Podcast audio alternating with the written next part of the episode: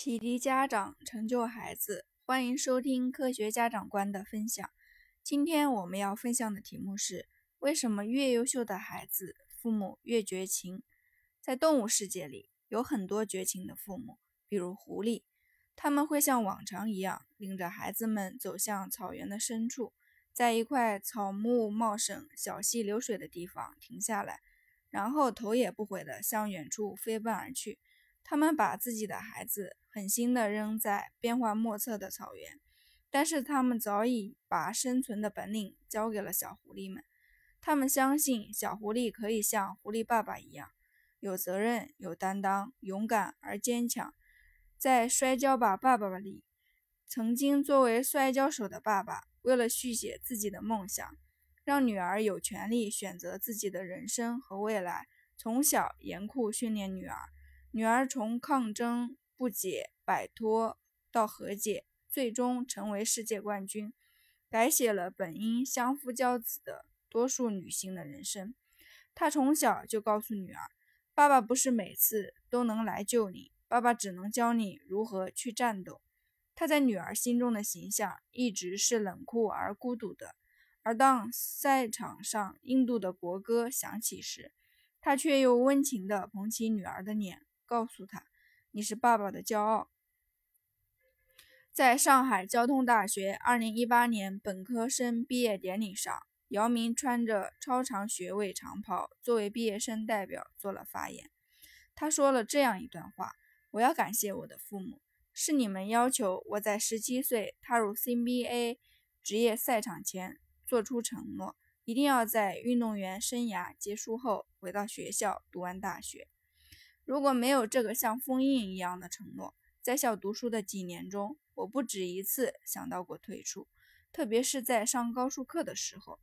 而通过这一历程，我也更加相信学习的过程比结果还要重要。姚明花了七年，三十八岁才本科毕业，背后有多艰难？用他的话说，就是上学比打 NBA 难。他还曾对同窗开玩笑说。交大的课程就分两种，高等数学和其他课程。正是因为父母当年的逼迫与绝情，人到中年的姚明为了实现承诺，工作再忙，底子再薄的他也咬牙坚持。七年的磨砺让他更懂得过程比结果重要。但事实上，并不是所有的父母都能做到绝情，把自己的孩子逼到优秀。小乐是我的朋友。小时候曾学过跳舞，还特地缠着妈妈去报了班，学了三个月，结果又嫌累，哭闹着不肯再去上课。妈妈虽然觉得可惜，但看他哭得可怜，也就没有坚持。不过从那以后，每当班级汇演、公司年会的时候，他说自己就会格外后悔，因为自己只能在一边羡慕地看着别人表演。如果当初我学钢琴的时候，妈妈再逼我一下，也许我就不会放弃，现在也能多一个特长。如果当时上学时，我爸妈再管得严一些，也许现在我就不会只上个普通大学。如果，如果，如果，可惜没有如果。而作为家长，难道你愿意若干年后这样被孩子埋怨吗？你今天让他偷的懒，都会变成明天打脸的嘴巴。但是要跟大家强调的是，这里的逼孩子绝对不是一味的强硬与武断，所有的强制都要在尊重孩子的基础上实行，既要恰到好处的让孩子意识到坚持的必要性，又不能引起孩子的逆反心理。那么家长到底应该怎么做呢？事实上，孩子。之所以容易放弃一件事，还是缺乏自制力。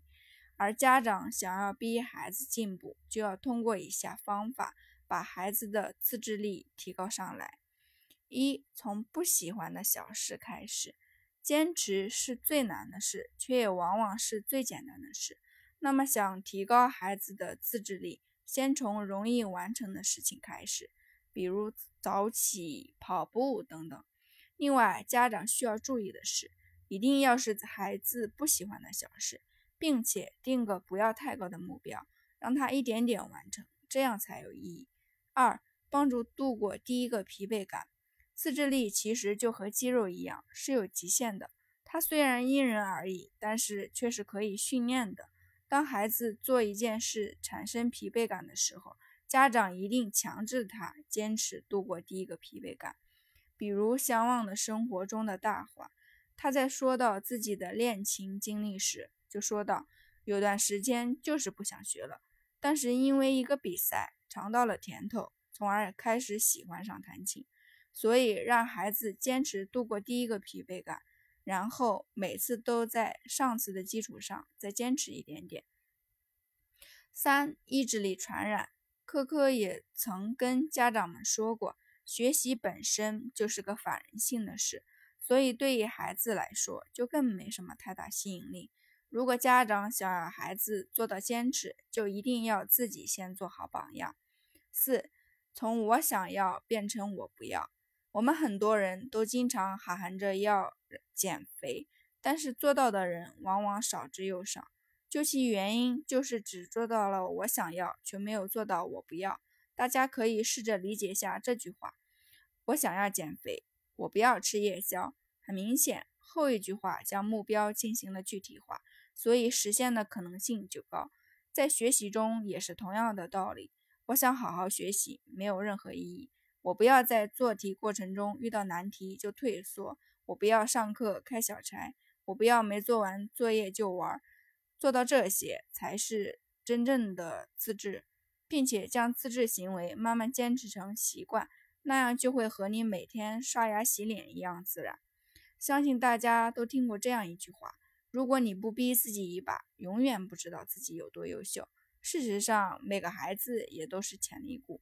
如果家长们在孩子成长过程中稍微逼他们一把，也许他们的未来就会有所不同。